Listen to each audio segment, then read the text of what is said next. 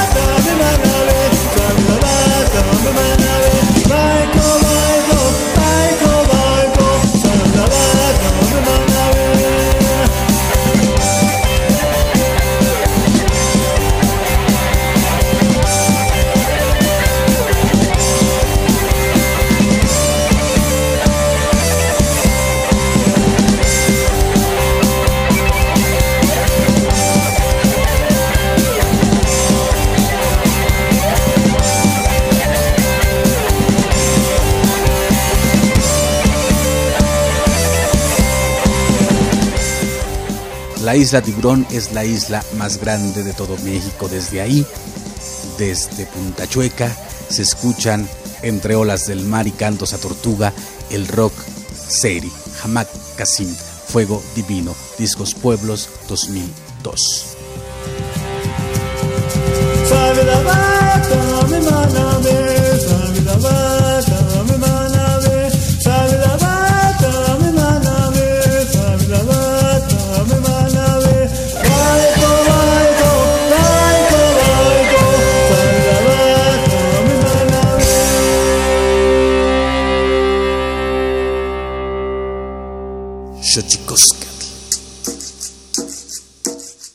Collar de flores comienza a hilarse. Es momento de ir a lo profundo. Radio UNAM presenta Xochicóscatl, collar de flores, con Mardonio Carballo. Hacemos revista del México profundo.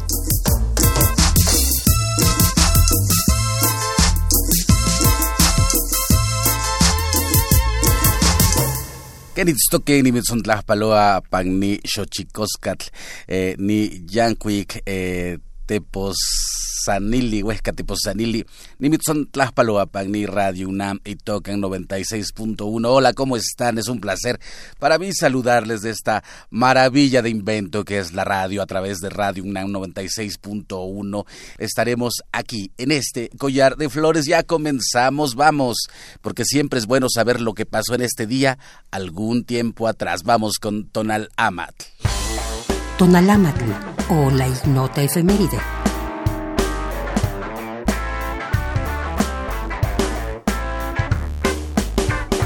21 de mayo de 2009. La Comisión Nacional de Derechos Humanos emite su recomendación general número 16 sobre el plazo para resolver una averiguación previa.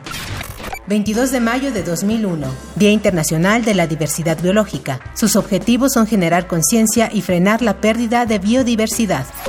23 de mayo de 1929. Se otorga la autonomía de cátedra a la Universidad Nacional de México. Desde entonces cambia su denominación a Universidad Nacional Autónoma de México.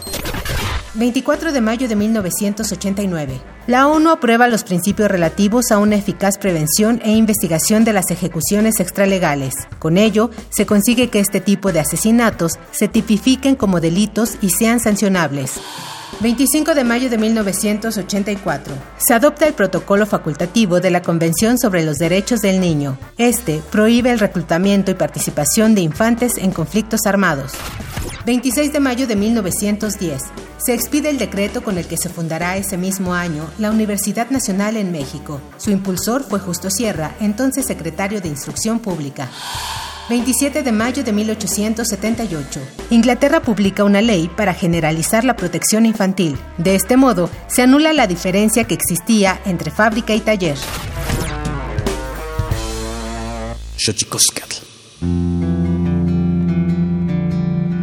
La Comisión Nacional de los Derechos Humanos presenta Sanili o la conversa. Quien tiene más saliva, traga más pinole.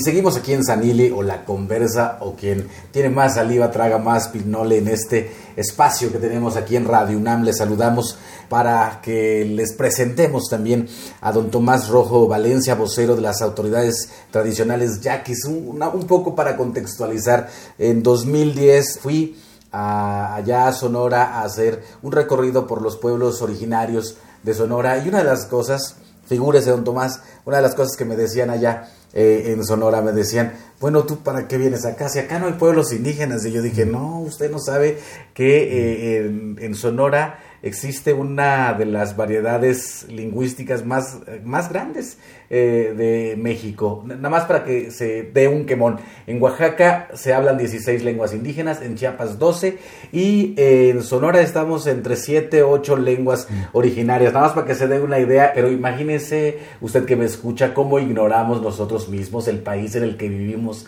porque ahí mismo me decían en Sonora que ahí no había pueblos indígenas.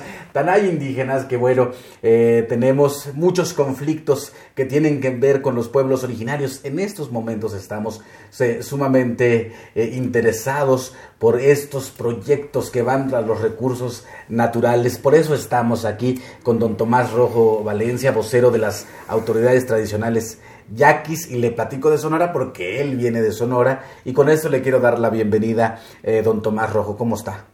Eh, muy bien y muchísimas gracias por la invitación y la oportunidad aquí de charlar y conversar con ustedes. Eh, desde hace muchos años están ya con el conflicto eh, del acueducto Independencia. Don Tomás, ¿nos podría hacer una breve eh, cronología de hechos? Porque esos hechos incluyen el, apresamiento de varios compañeros, entre ellos Mario Luna. Sí, este, para aquellos que te cuestionaban, ¿no? antes que nada, que en Sonora no existen los pueblos indígenas, creo que en todo a lo largo y ancho del territorio mexicano, está lleno de raíces ancestrales.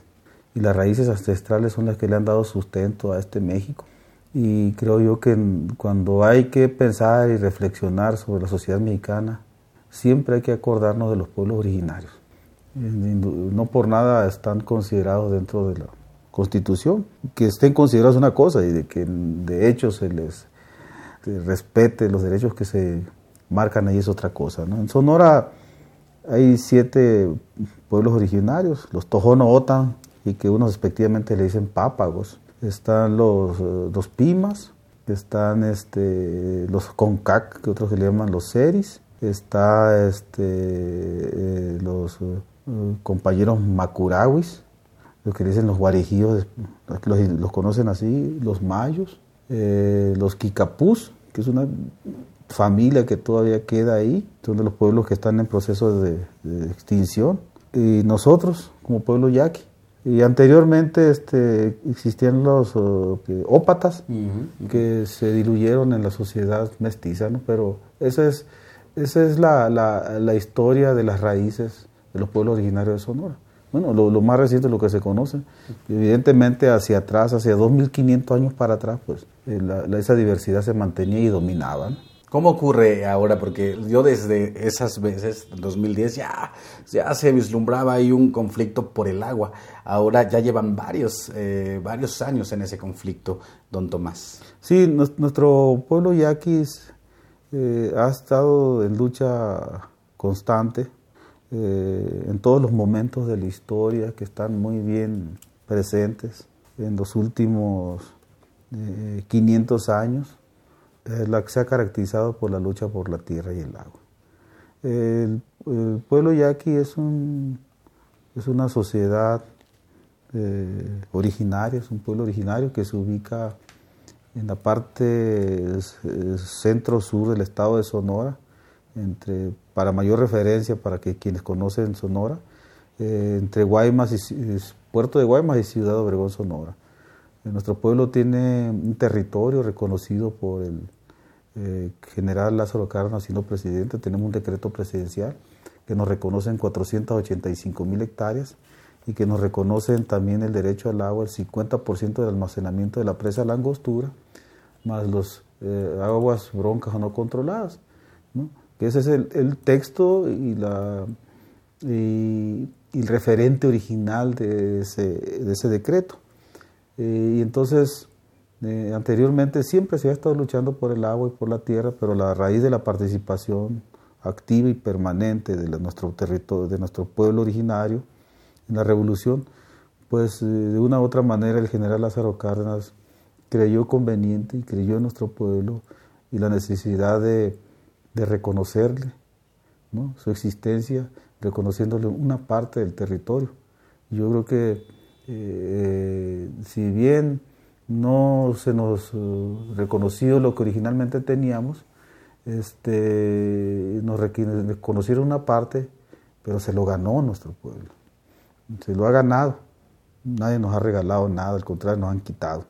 Entonces, en, ese, en ese contexto, mm, tenemos eh, aproximadamente 35 mil hectáreas abiertas al cultivo, de las cuales 25 mil son susceptibles de, irrigarse.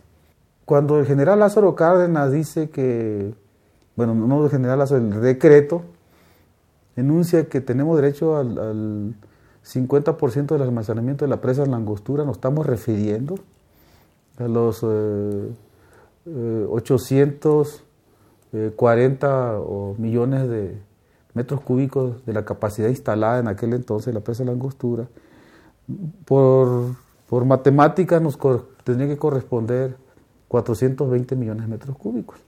Pero ¿qué sucede? En un decreto de, que hizo Ruiz Cortines, eh, eh, nos encajonó a una asignación de 250 millones de metros cúbicos. ¿Y qué es lo que actualmente nos debería de corresponder este, eh, disfrutar, usar, gozar y usufructuar?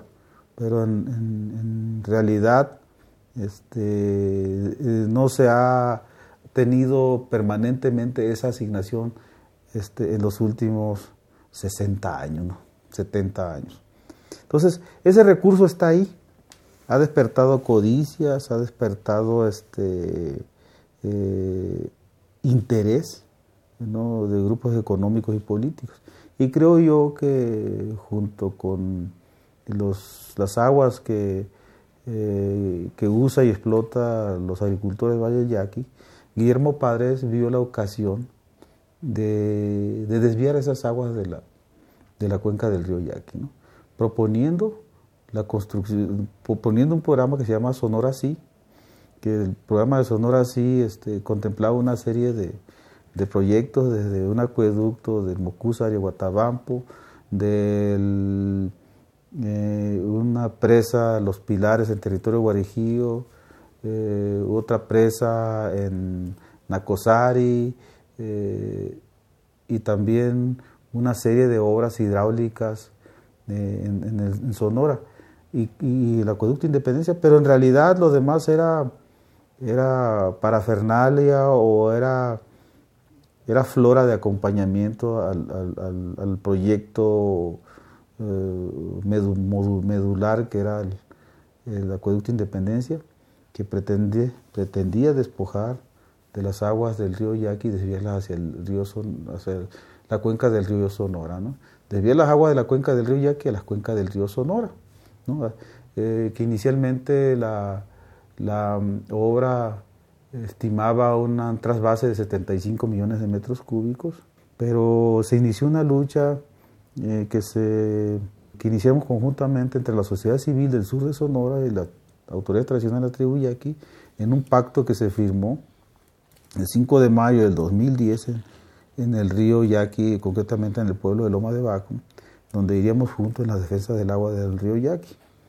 Porque nosotros pensamos que esa obra no había, no tenía la justificación mm, técnica, técnica porque se hicieron mesas de negociación, siete meses de trabajo donde uno a uno los argumentos técnicos, hidráulicos, económicos fueron refutados. Entonces esa fue la primera derrota del acueducto Independencia. Una obra que socialmente eh, lesionaba al sur de Sonora y nos propinó un golpe existencial a la tribu, eh, sociocultural y, económicamente inviable. ¿Eso en qué año fue, don Tomás? Eso fue en, el 2010. Entonces se inició un proceso, después de muchas manifestaciones ¿no? este, y denuncias e informar a la sociedad de Sonora, este, iniciamos una lucha legal. El acueducto se, se le impugnó en su licitación, en su construcción, este, en la operación no tiene manifiesto de impacto ambiental y, para nosotros es una obra totalmente ilegal porque no tiene manifiesto de impacto ambiental. Tiene dos controversias constitucionales de San Ignacio y el municipio de Cajeme, dos, dos municipios del sur de Sonora. Y para nosotros es una obra totalmente ilegal y está derrotado legalmente, porque esa obra este, lesiona eh, las actividades económicas productivas del sur de Sonora y junto con nuestras actividades productivas en el territorio yaqui nos da una, un golpe existencial. Eh, actualmente ese acueducto sigue trasvasando agua, pero no con una, trabajando una bomba o dos bombas que, que trasvasa eh, actualmente 15 millones de metros cúbicos. Sigue operando, pero no en la magnitud que se, inicialmente se propuso en la construcción, en el diseño técnico. Y nosotros eh, hemos seguido manteniendo la lucha. Efectivamente, con Guillermo Padres fue una, una lucha muy intensa, hubo persecución, hubo este, criminalización de nuestra lucha. A muchos de los eh, eh, las cabezas más visibles que las autoridades tradicionales comisionaban para hacer declaraciones y este, organizar la lucha, eh, fueron criminalizados, se les, se les, fabricaron delitos y se les inventaron expedientes, que es el, el caso de Fernando Jiménez y Mario Luna, que fueron apresados en, en agosto, perdón, en, septiembre del 2014, y posteriormente liberados en el gobierno de, eh, de Claudia Pavlovich este, por un perdón que le otorgó el, gobierno de Sonora, pero también se agotó el, proceso jurídico y se simplificó. Eh, don Tomás Arrojo Valencia, vocero de las autoridades tradicionales, eh, una lucha importante la que han dado con el, asunto del acueducto de Independencia. Y también eh, ahora me viene a la mente la frase de los zapatistas que decían de qué tenemos que pedir perdón, de qué nos van a perdonar, pero haciendo referencia a esta cita, vamos a un corte y volvemos con esta entrevista a don Tomás Rojo Valencia aquí en Xochicóscatl, Collar de Flores en Radio UNAM. Xochicóscatl. El Instituto Nacional de Lenguas Indígenas presenta Tlactolcuepa o la palabra de la semana. Tenshokot. Es aquel sabor que le surge a la comida cuando se le recalienta. Proviene del náhuatl, segundo idioma más hablado de México. Lo hablan alrededor de dos millones de personas. Tenshokot tiene otra acepción. Ten quiere decir boca y shokot agrio, por lo que tenshokot también quiere decir boca agria.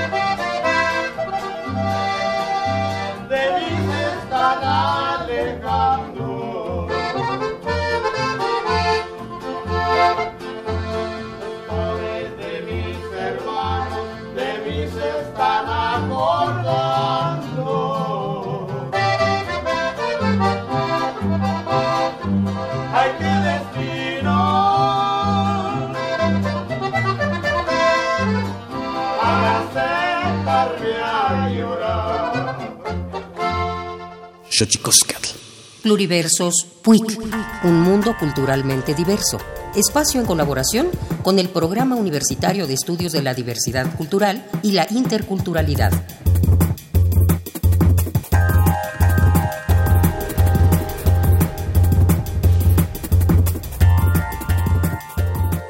con los muchachos y las muchachas indígenas, la universidad se ha engrandecido y somos quizás un modelo único de sistema de becas para estudiantes indígenas. Tras la adopción de la Declaración Universal de la UNESCO sobre la diversidad cultural en 2001, la Asamblea General de las Naciones Unidas proclamó el 21 de mayo Día Mundial de la Diversidad Cultural. La diversidad cultural en la UNAM se manifiesta a través de las culturas y pueblos que en ella convergen. Bajo este impulso nace el sistema de becas para estudiantes indígenas creado en el año 2004. ¿Cómo nace y por qué un sistema para estudiantes indígenas? Habla la maestra Evangelina Mendizábal García, coordinadora docente del PUIC UNAM. La universidad, a través del Programa Universitario México Nación Multicultural, organizó el encuentro del Decenio de los Pueblos Indígenas el 12 de octubre de 2004 en Tepoztlán. De ahí se elaboró un documento puntual denominado Declaración de Tepoztlán o el Pacto del Pedregal, que en su inciso 2 dice que las universidades e instituciones académicas deben establecer un vigoroso programa de becas para mujeres y hombres indígenas que garanticen su formación acompañado de transformaciones curriculares que aseguren la incorporación de enfoques interculturales desde los conocimientos y derechos de los pueblos indígenas. De ahí, el sistema de becas surge tratando de rebasar todos los errores que se habían cometido desde el inicio en el cual se consideraba a los pueblos indígenas objetos de investigación. Entonces comenzó nuestro sistema de becas con 50 becarios. Nos dimos cuenta que eran el oro molido de la universidad. En la actualidad hay 910 becarios, de los cuales 447 son mujeres y 463 hombres que estudian carreras como medicina, derecho, contaduría, enfermería, economía, música y diversas ingenierías. Estos estudiantes representan a 34 pueblos indígenas que vienen directamente de todo el país al interior de las aulas de los planteles universitarios. El grado académico de los becarios hay 763 de licenciatura, 145 de bachillerato, 2 de posgrado. Nahuas, zapotecas, mixtecos, otomís, mijes, mazahuas, mazatecas, totonaca, tlapanecos, chinantecos, triquis, tenemos mayas peninsulares. La Universidad Nacional Autónoma de México, en voz de los becarios, es la Casa Grande. Múltiples voces, culturas y lenguas nos conforman. Si tú también eres estudiante indígena o afrodescendiente de la UNAM, visita www.nacionmulticultural.unam.mx y forma parte del sistema de becas para estudiantes de pueblos indígenas y afrodescendientes de la UNAM.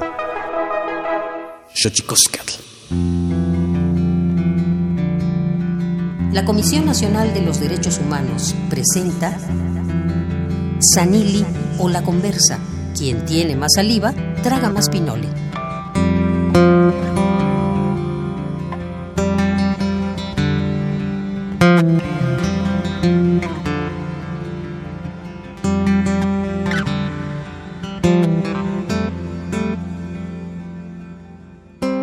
Seguimos aquí con don Tomás Rojo Valencia, vocero de las autoridades tradicionales yaquis, que nos visita aquí en la Ciudad de México, donde tenemos oportunidad de charlar sobre el pueblo yaqui, sobre la lucha por el agua, sobre la persecución, la persecución de, activistas y de líderes sociales. Don Tomás, ¿cómo ve eso?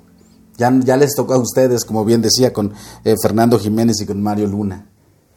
Sí, yo creo que cuando se trata de despojar y de imponer eh, los planes y los programas de gobierno que, sustentan muchos proyectos y dentro de ellos los megaproyectos, como en el caso de, Sonora, es, es, fue y es el acueducto Independencia.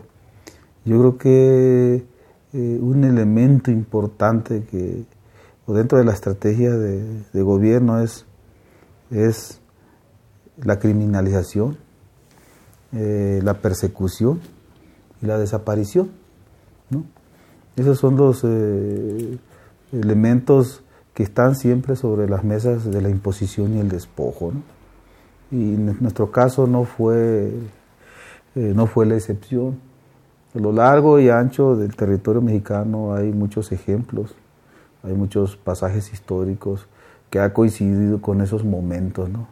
Donde se ha tratado de imponer obras o proyectos que, la, que los pueblos originarios eh, o las sociedades o las organizaciones campesinas no, no aceptan.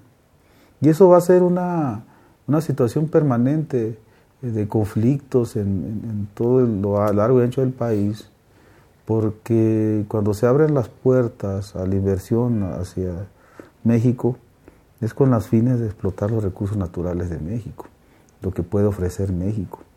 ¿no? Pero eh, no hay que olvidar que el 60% de los recursos naturales en México están en manos de, la, de, la, de la pueblos pueblos originarios, eh, comunidades indígenas, eh, organizaciones campesinas y pueblos campesinos. O sea, la mayoría de los recursos naturales están en manos de la propiedad social. Creo yo que este, se han hecho muchos intentos para poder este, usar esos recursos, y, pero se han topado con la resistencia ¿no? Y, la negación de muchos pueblos, que yo creo que se tiene que buscar la forma también de cómo llegar a un acuerdo eso.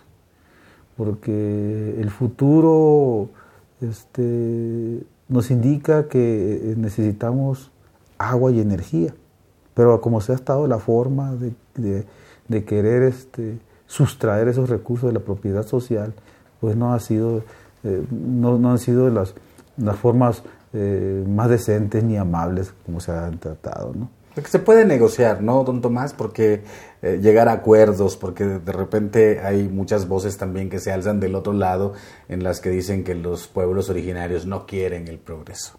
Yo siento que siempre se puede, es, es la forma en la que se la que se arrebatan los recursos, porque no hay ningún tipo de negociación, no hay consultas, etcétera, etcétera, que por, derecho correspondería hacer cuando se va a afectar a los pueblos, ¿no? Sí, este, aquí me voy a echar encima a muchos hermanos y compañeros indígenas que tienen eh, posiciones muy respetables este, y también han sido muy firmes, eh, pero la historia nos tiene que poner a cada quien en nuestro lugar.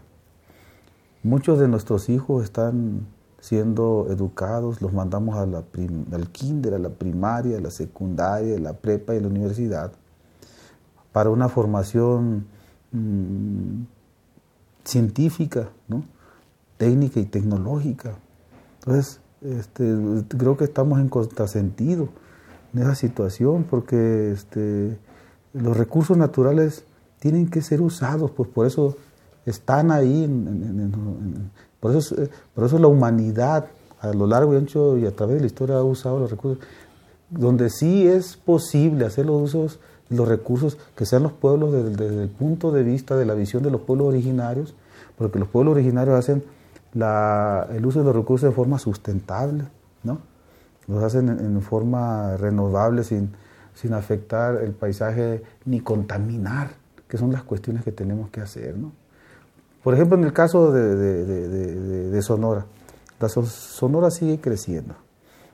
Hay estudios científicos, en el caso de que por, por, científicos, la redundancia, muy bien prestigiados, que dicen que en la parte noroeste los acuíferos y los escurrimientos de agua hacia las cuencas van a ser este, afectados severamente dentro, por allá en el 2040 van a ser afectados los acuíferos, los mantos, los escurrimientos, entonces el agua va a escasear. ¿Cómo podemos vivir eso? Entonces tenemos que buscar la forma más adecuada de recurrir a la naturaleza. Para nosotros es muy importante la desalinización. ¿no? Y la desalinización, lo único que, que se oponen a ellos es quienes quieren explotar el, agua dulce para hacer un uso mercantil de ellos y este, este limitar a, los, a los dueños y a los pueblos originarios y a, las, eh, a los pueblos campesinos y a las comunidades indígenas, a los barrios pobres de los a las comunidades urbanas, pues, ¿no? Entonces, es, eso, es, otra visión que, creo yo que se tiene que dar forma. En, el mundo, 800 millones de seres humanos consumen agua desalada. Pues. Eh, yo creo que tenemos que buscar esta forma de, cómo ir caminando en hacerlo el uso este, em, sustentable de los recursos, eh, con el respeto a la madre naturaleza y el equilibrio en lo que aporta y lo que se sustrae de la misma naturaleza, y, vivir y coexistir con lo que el desarrollo del ser humano, el desarrollo y el camino de la humanidad nos da. Nos da. Yo creo que tenemos que ver hacia allá, ¿no? y, tenemos que buscar esa, esa ese camino y ese sendero que yo creo que es posible. ¿no? Eh, yo creo que este, lo que le ha faltado a los gobiernos la incapacidad de gobernar este gran país. Este, aquel que tenga la capacidad de gobernar el país con la amplia diversidad que tiene nuestro pueblo, con nuestra riqueza, que en lugar de ser un obstáculo es un plus para el desarrollo, entonces México va a llegar a ser grande. Y eso es, eh, es importante que lo diga eh, don Tomás. Eh, don Tomás Rojo Valencia, vocero de las autoridades tradicionales, hablando como en una esperanza futuro, sobre todo después de que usted mismo, por defender el, el, agua, también fue perseguido. ¿Cómo, ¿Cómo se viven esos momentos de persecución, don Tomás? es una total incertidumbre es este es una batalla interna para, para que tú tengas las mejores reflexiones, los mismos pensamientos para idear una estrategia de sobrevivencia. Y, evidentemente eh, la capacidad del ser humano en sortear a través de la historia, en lo individual, en lo colectivo, siempre ha, siempre ha tenido la capacidad para, para enfrentar los momentos difíciles, los tiempos difíciles y también eh, visualizar hacia el futuro que se tiene que preparar para enfrentar los momentos difíciles, porque esta vida no es de eh, no es pura felicidad plena, pues, ¿no? Entonces, en ese sentido, la reflexión te ayuda a que tú te autoentrenes, te prepares para poder buscar los, las rutas y los caminos más posibles para no abandonar la lucha, para sobrevivir y seguir manteniendo vivas las, las, luchas y las demandas de los pueblos. Y eso no, eh, eso no, no, no, es, no es una idea de uno, sino eso lo ha usado nuestro pueblo a través de, la historia. Nuestro pueblo ha sido una, uno de los pueblos originarios con que se han cometido las, eh, las injusticias menos inimaginables, eh, se han cometido los, eh, eh, las acciones más atroces y los despojos más brutales. Entonces hemos aprendido eso de la historia de nuestros pueblos y concretamente de nuestro pueblo territorio yaqui, porque mm, también ha tenido la capacidad de, de, de, este, de acordar en el pasado, porque el haber constituido los pueblos originarios en ocho pueblos yaquis, después de 75 años de estar enfrentando a los, al ejército español, este, tuvo la capacidad de acordar con el ejército para que le entrara los jesuitas y lograr organizar social, económica y políticamente a nuestro pueblo originario que se ha mantenido hasta la fecha, que no ha estado exento de, agresiones, de guerras, pero también ha estado en los momentos de la historia del noroeste y de México, Mm, ha tenido las propuestas, creo yo, más dignas hacia los pueblos originarios, como es en el caso de Juan Bantea después de la reforma de Benito Juárez, cuando se, cuando se crean los estados nacionales. Este, Juan Ignacio Jusacambia, más conocido como Juan Bantea, organizó a los, siete pueblos originarios del sur de, perdón, de Sonora para reclamar el derecho a la autodeterminación y al respeto a los pueblos originarios. Estamos hablando de hace más de casi 200 años y, esas, y esas, y esas demandas y esas, eh, esas posiciones políticas de lucha aún se mantienen. y hemos vivido una guerra, la guerra más larga que contra cualquier pueblo originario se haya conocido, una guerra de más de, de 70 años, este, que muchos le, llaman la guerra del yaqui, que lo encajonan en, en 30 años, pero para nosotros son como 70 años de lucha, de, guerra y de agresión a nuestro pueblo. Entonces, eso es una enseñanza histórica que allí está, que nosotros, primeramente, nosotros como pueblo tenemos eh, que rescatarlo, valorarlo, y, este, y que sea un elemento que retroalimente a cada uno de los miembros de nuestro pueblo y hagamos todo el esfuerzo para fortalecer nuestra identidad, nuestro sistema interno de gobierno, proteger nuestros territorios, nuestro suelo, tierra, agua, montaña y mares, para seguir existiendo ahí. Y solamente de esa manera este, nosotros podemos tener esa visión de desarrollar esa visión para proyectar nuestro, nuestro pueblo hacia el futuro. Hay algo que me gustó mucho, don Tomás, en la visita que hice a algunos de los pueblos, ya quizás hace algunos años, y me fascinó la memoria, porque la historia de ustedes, esta historia de resistencia, de lucha, la cuentan lo mismo los niños que los viejos, que los jóvenes, que las mujeres, que los que van a la escuela y que los que no. ¿Qué tan importante es la memoria para los pueblos? Yo creo que los actos de memoria siempre tienen que, tienen que ser permanentes y constantes en, en, en, cualquier situación, en cualquier momento eh, crítico de la tribu pero siempre debe de estar ahí, siempre debe de estar ahí a disposición de reflexionar al respecto, ¿no? Y tiene que ser un elemento eh, educativo, no, no, no, no para eh, crear este o pensar que este, que la tribu ya quiera separar de Sonora, de, Sonora y de México, ¿no? Hay, gente tan, este, con todo respeto, ¿no? que piensa de esa manera eh, pero sí es muy importante fortalecer la identidad. Y la historia es, es, es el hilo vertebral de cada miembro indígena para poder este, este, que se amarre la identidad al interior. Entonces, eh, yo creo que eso es, un elemento que, que, en este caso los maestros bilingües del, territorio yaqui lo tienen muy presente y ellos de tarde que temprano tendrán que eh, encontrar la metodología, las fórmulas y las técnicas para poder que eso eh, camine en cada uno de, y, alimente en, la, mente y, en la reflexión desde los niños. ¿no? Por último, don Tomás Rojo Valencia estuvo, eh, debido a la orden de aprehensión, se autoexilió de su pueblo durante varios días. ¿Qué piensa un hombre que es un líder, un activista eh, de un tema crucial que son los recursos naturales de su propio pueblo? ¿Qué piensa en esos días en los cuales se autoexilia? ¿Qué pierde y qué gana? Un hombre como don Tomás Rojo Valencia, vocero de las autoridades tradicionales yaquis. Sí, que, que, este, que lo que haces y por lo que luchas este, tiene que servir para algo.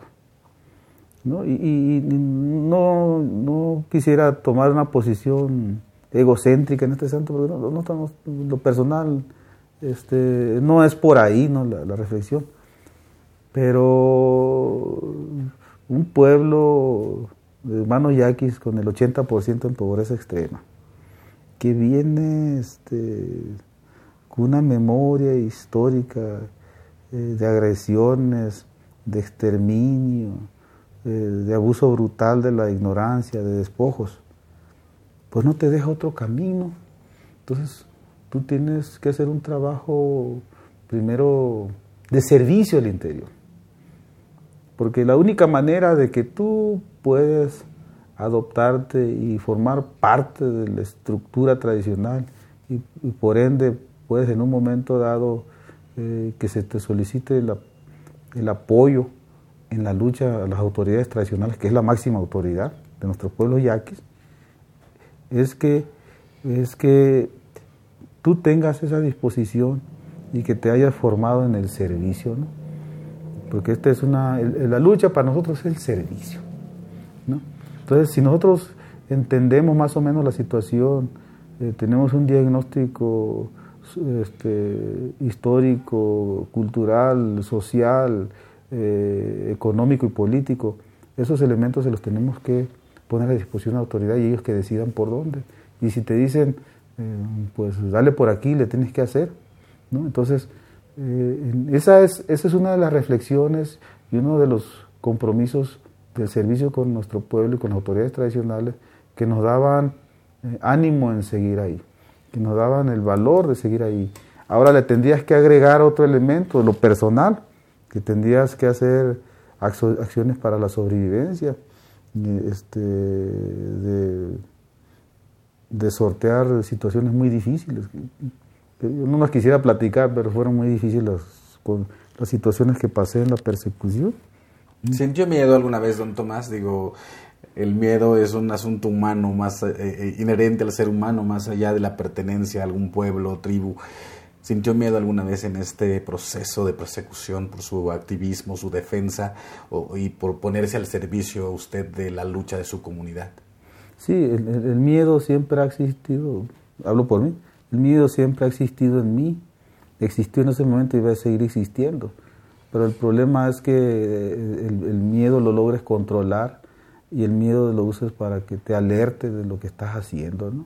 Entonces, ese fue un elemento mm, que te alertó de muchas cosas y, lo entendiste en cada momento que te daba miedo. Porque tú creías y, tu cuerpo eh, físico te, daba otras condiciones para poder equilibrar la situación pero, siempre tú, era tu obligación por la sobrevivencia de sortear esas dificultades, esos peligros. Entonces, eh, pues yo no les quisiera platicar, en otro momento les platicar la situación. Platicamos en otro momento, don Tomás Rojo Valencia, vocero de las autoridades tradicionales yaquis, porque se nos está acabando el tiempo en este programa en el que estamos aquí teniendo ya en Radio Unancho, Chicoscat, Collar de Flores, estamos en Sanilio, la conversa o, quien tiene más saliva traga más pinole. Eh, don Tomás, por último, ¿qué le diría? Porque en este país eh, los agravios se suman uno tras otro y de repente varios periodistas, varios activistas son perseguidos, cuando más funestamente se resuelve son asesinados. ¿Qué consejo les daría a estos hombres y mujeres de este país que se ponen al servicio de un pueblo? Este, primero que nada, nuestro más humilde y sencillo reconocimiento a esos grandes hombres y grandes mujeres que han sido capaces de poner a disposición de la lucha su propia existencia para la existencia de los pueblos, las comunidades y las sociedades. Ese es un, es un, es un, un valor incalculable que nunca debe de, eh, la memoria nunca debe perder de vista eso. ¿no?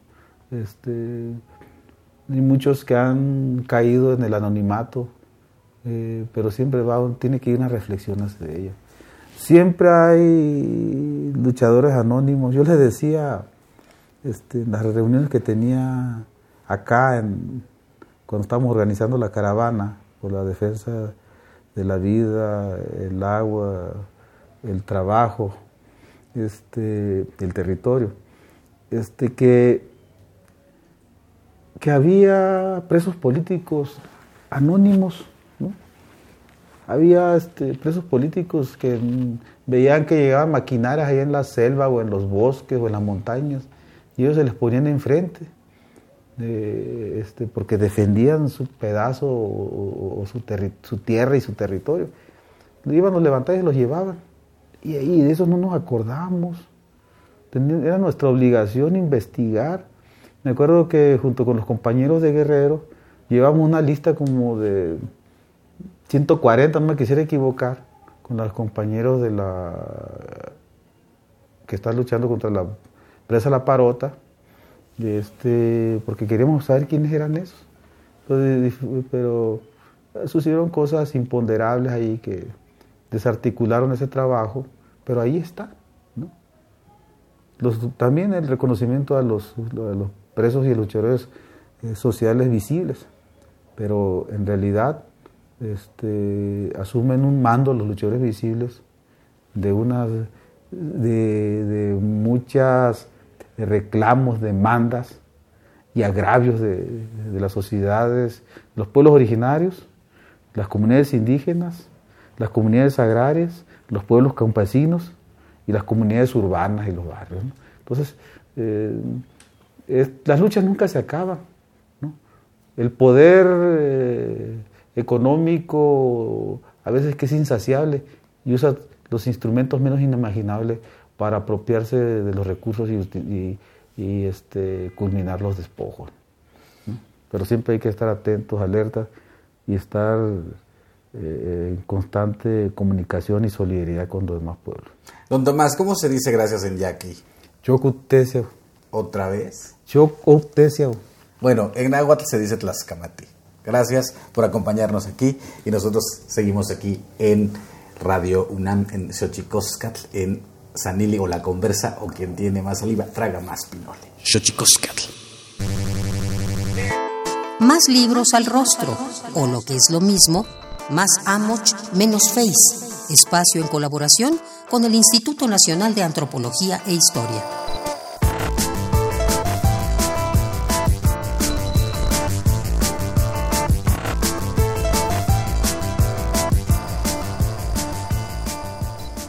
Voces de mujeres mijes, mixtecas y otomíes narran la metamorfosis de su vida al trasladarse del campo a la ciudad.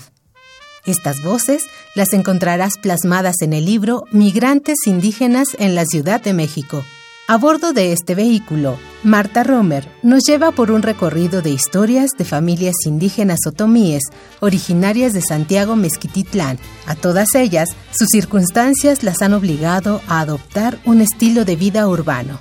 Para comprender su situación económica y social, así como el difícil proceso de integración que aún no termina, busca esta obra en librerías de Lina y Educal.